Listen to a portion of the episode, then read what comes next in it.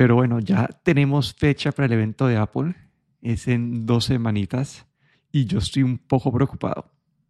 Porque yo eh, no sé si, no sé cómo te llevamos, pero yo con el, en el iOS, el beta, todavía hay demasiados bugs y no sé, siento que, era que, que, todavía no está listo el software para lanzamiento.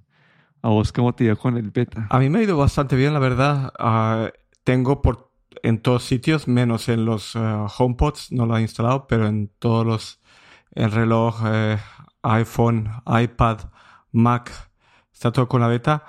Eh, bastante estable. Eh, no he tenido así ningún problema. Claro que el iPad no lo utilizo mucho, simplemente para leer noticias. Y luego el, el teléfono sí, pero no, no, no he tenido así ningún problema para destacar. No sé a ti cómo, cómo te ha ido. Sí, para mí ahí he tenido tres problemas así medio graves que me están molestando, que me hacen que esta versión de la iOS sea como que peor que la del 15 para mí.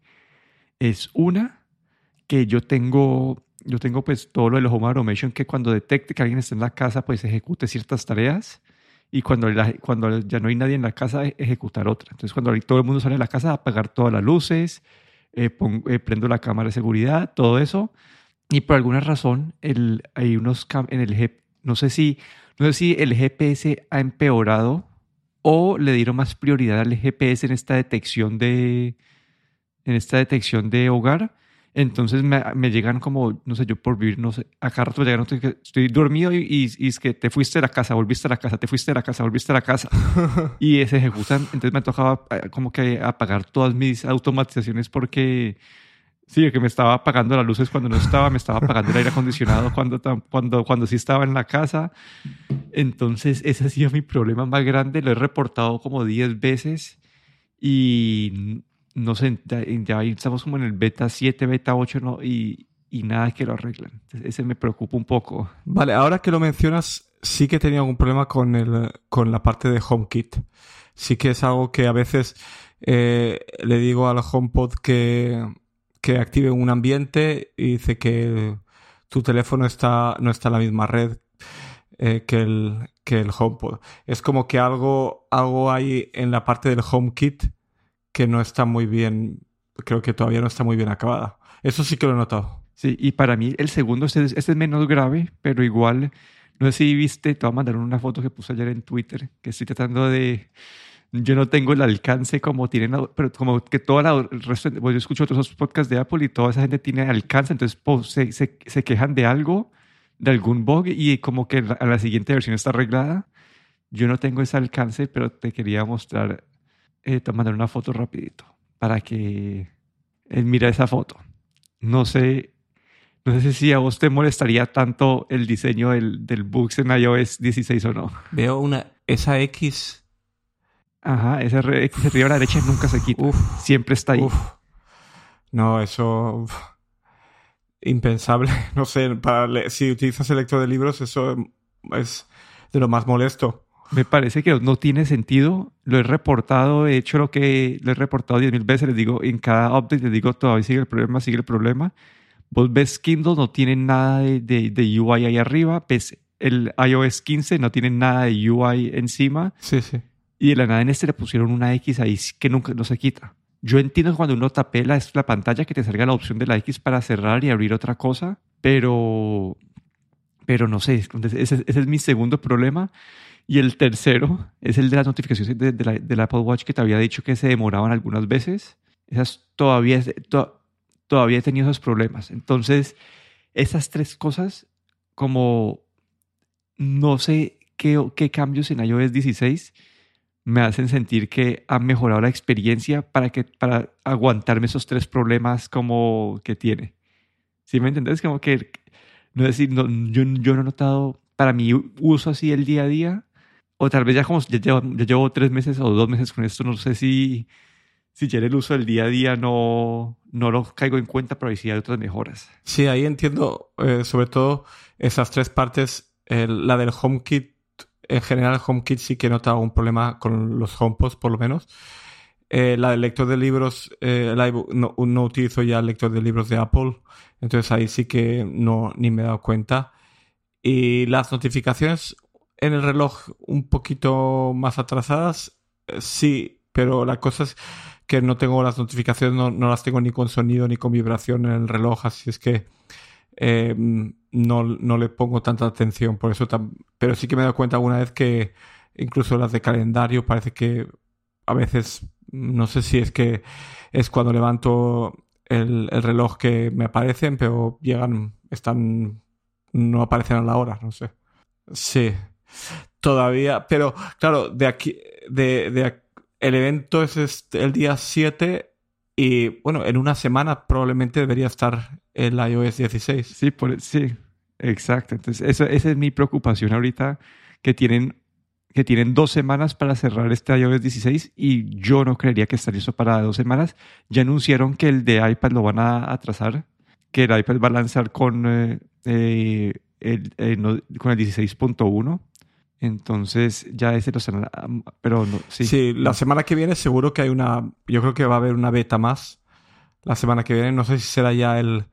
La, la beta, la, como la Gold, la, la, la candidata, la candidata a release. ajá, debería ser esa, pero yo lo veo bastante malo. Sí, como que todo el mundo se queja del, del, que hay muchos otros lenguajes que el tipo de, de bug reports y bug requests es, es abierto como que vos, vos abrís como todos estos, estos lenguajes y vos ves que la gente es un, como un foro abierto y la gente vota, dice también tengo este problema y, y ahí van escribiendo cuando se, cuando se resuelven, pero Apple es una caja negra que uno no tiene ni idea si lo han visto no lo han visto, si lo van a ver, eh, eh, si más gente tiene el problema, hay muy poquita información.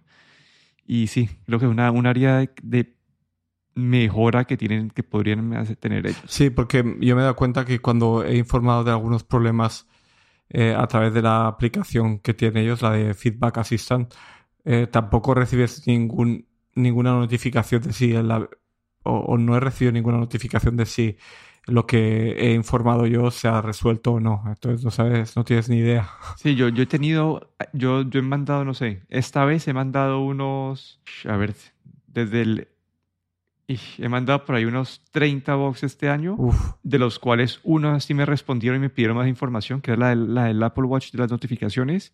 Me pidieron instalar un, un debugger pues, adicional para mandarles y todo eso. Pero sí, eso sí sigue con problemas mm. ahí.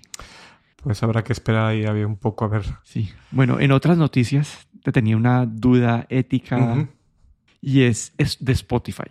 Spotify, cuando vos entras a la aplicación, no sé, ¿vos usas Spotify o no? No, eh, Apple Music. Bueno, en casa tenemos Spotify y Apple Music, pero yo utilizo Apple Music. Pero bueno, Spotify tiene unos playlists eh, como para diferentes moods o como eh, diferentes... Ambientes. Como...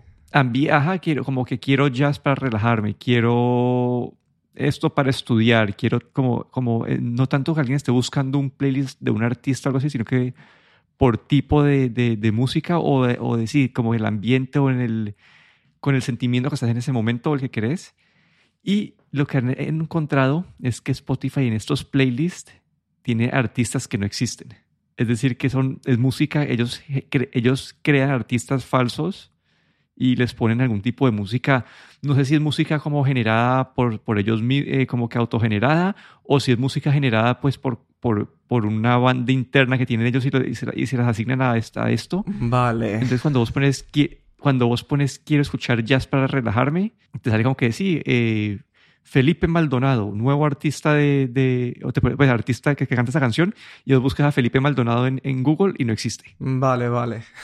Y entonces, y yo entiendo que están haciendo aquí, como que yo, entonces aquí lo que, lo que está pasando es Spotify tiene que pagar por cada, por cada vez que alguien escucha una canción, tiene que pagarle a los artistas. Pero si alguien está escuchando estos playlists y está escuchando música de artistas que no existen, Spotify no tiene que pagarle nada a esos artistas. Entonces es una forma de ellos de mejorar sus costos. ¿Qué pensás al respecto de esto? Vale, sí, cuando me has empezado a contar la historia me imaginaba que iba por ahí, ¿no? Y la verdad es que, bueno, si Spotify querrá ahorrarse dinero, la otra cosa es que, bueno, si esta música generada por ellos es buena, pues después de todo es música, ¿no? Pero sí, la verdad es que mm, me parece una falta de respeto hacia los artistas, creo yo.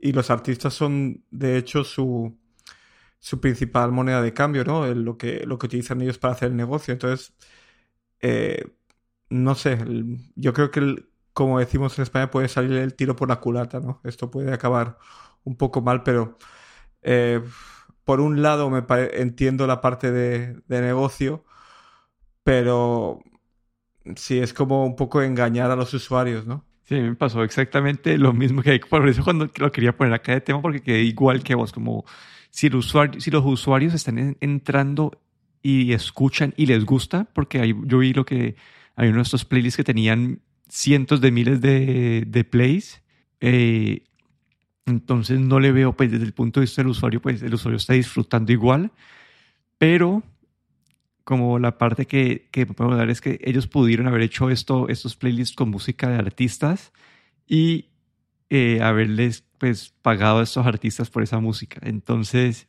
y a la gente puede que igual les haya gustado. Entonces, no sé, quedó ahí como con, eh, con esa duda y me pareció un tema interesante de cómo Spotify está tratando de, pues al alcance que van, como que de crear artistas falsos para, pues, no sé, como que tal vez yo pondría como que jazz, canción jazz número uno, jazz número dos, como no sé, como que algo así súper genérico para tratar de evitar eso, no sé si yo iría al, alcance de crear nombres de artistas falsos. Vale, sí, ahí te entiendo que lo de crear nombres de artistas falsos ahí sí que no es muy ético.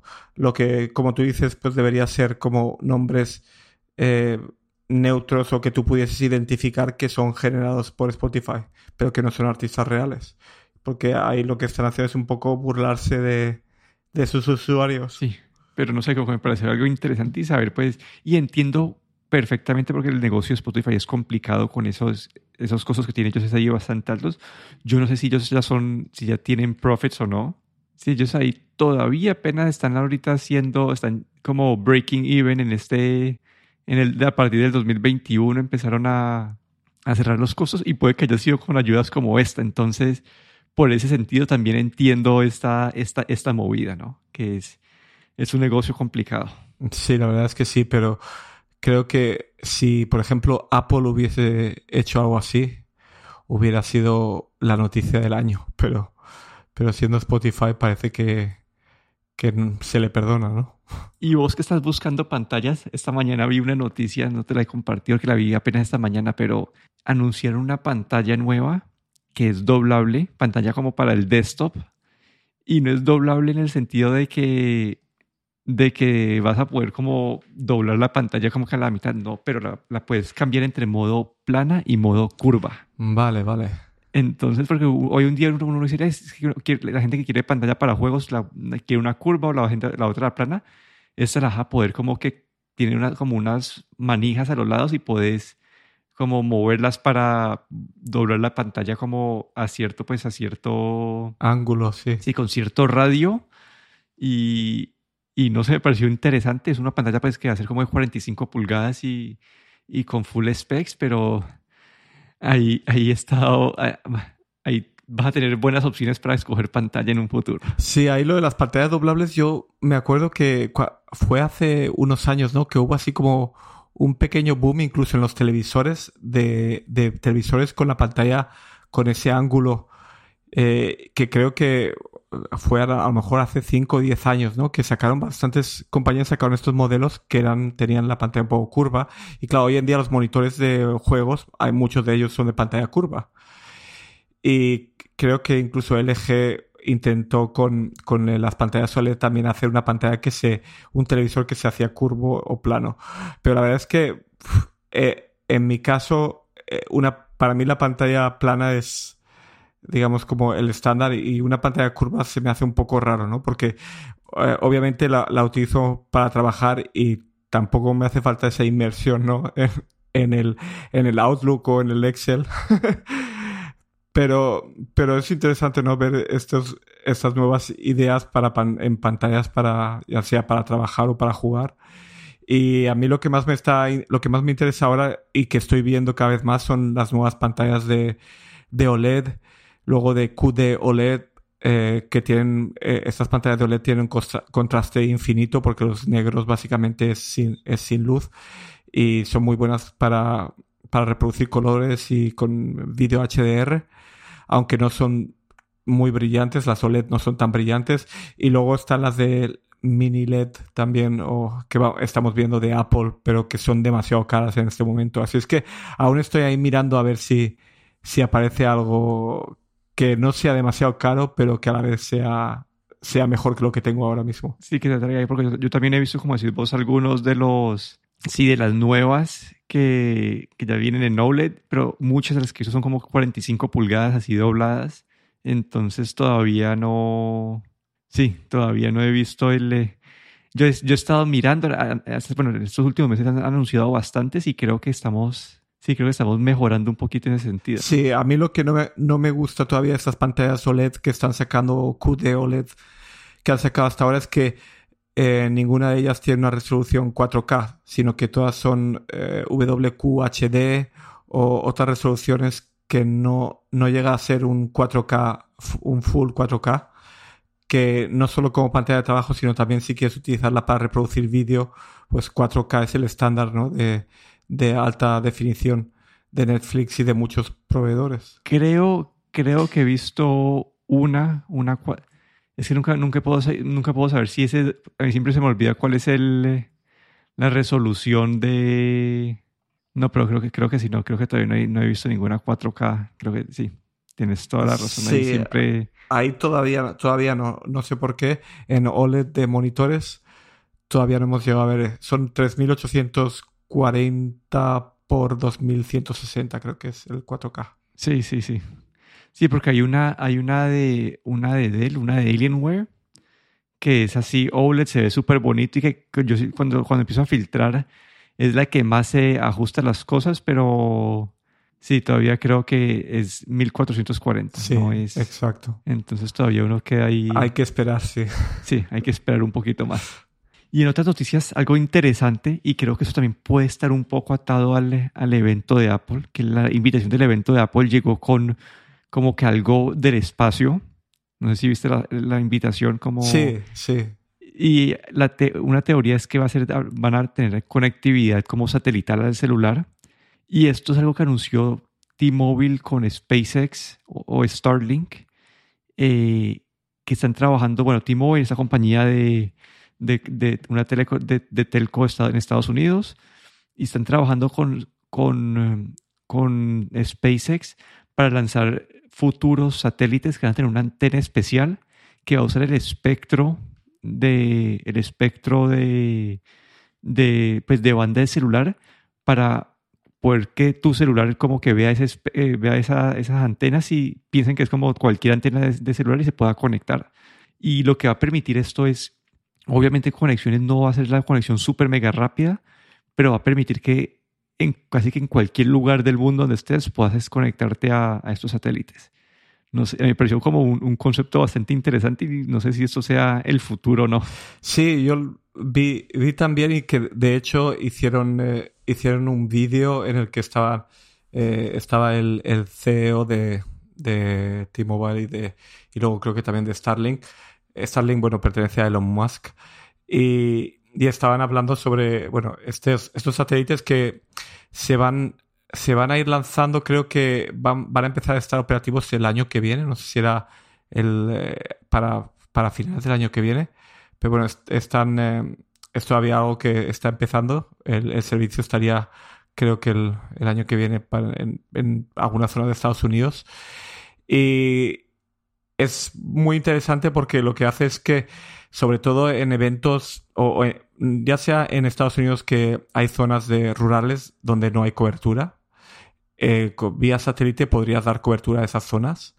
Una cobertura eh, muy baja, eh, son 2 a 4 megabits por segundo en la zona de cobertura, es decir, que podrías mandar un mensaje de texto, un mensaje multimedia, eh, no se puede hacer llamadas de voz por ahora, pero bueno, todavía es, es muy, muy, una, velocidad muy baja, pero la otra parte que creo que es más importante es que eh, en esos casos donde por un, por una por un evento, ya sea volcán o meteorológico, lo que sea, pues eh, tuviésemos eh, problemas con la cobertura, es decir, que las torres de las antenas de cobertura terrestre, digamos, eh, se estropeen por, por lo que pueda ser, por un terremoto, por lo que sea.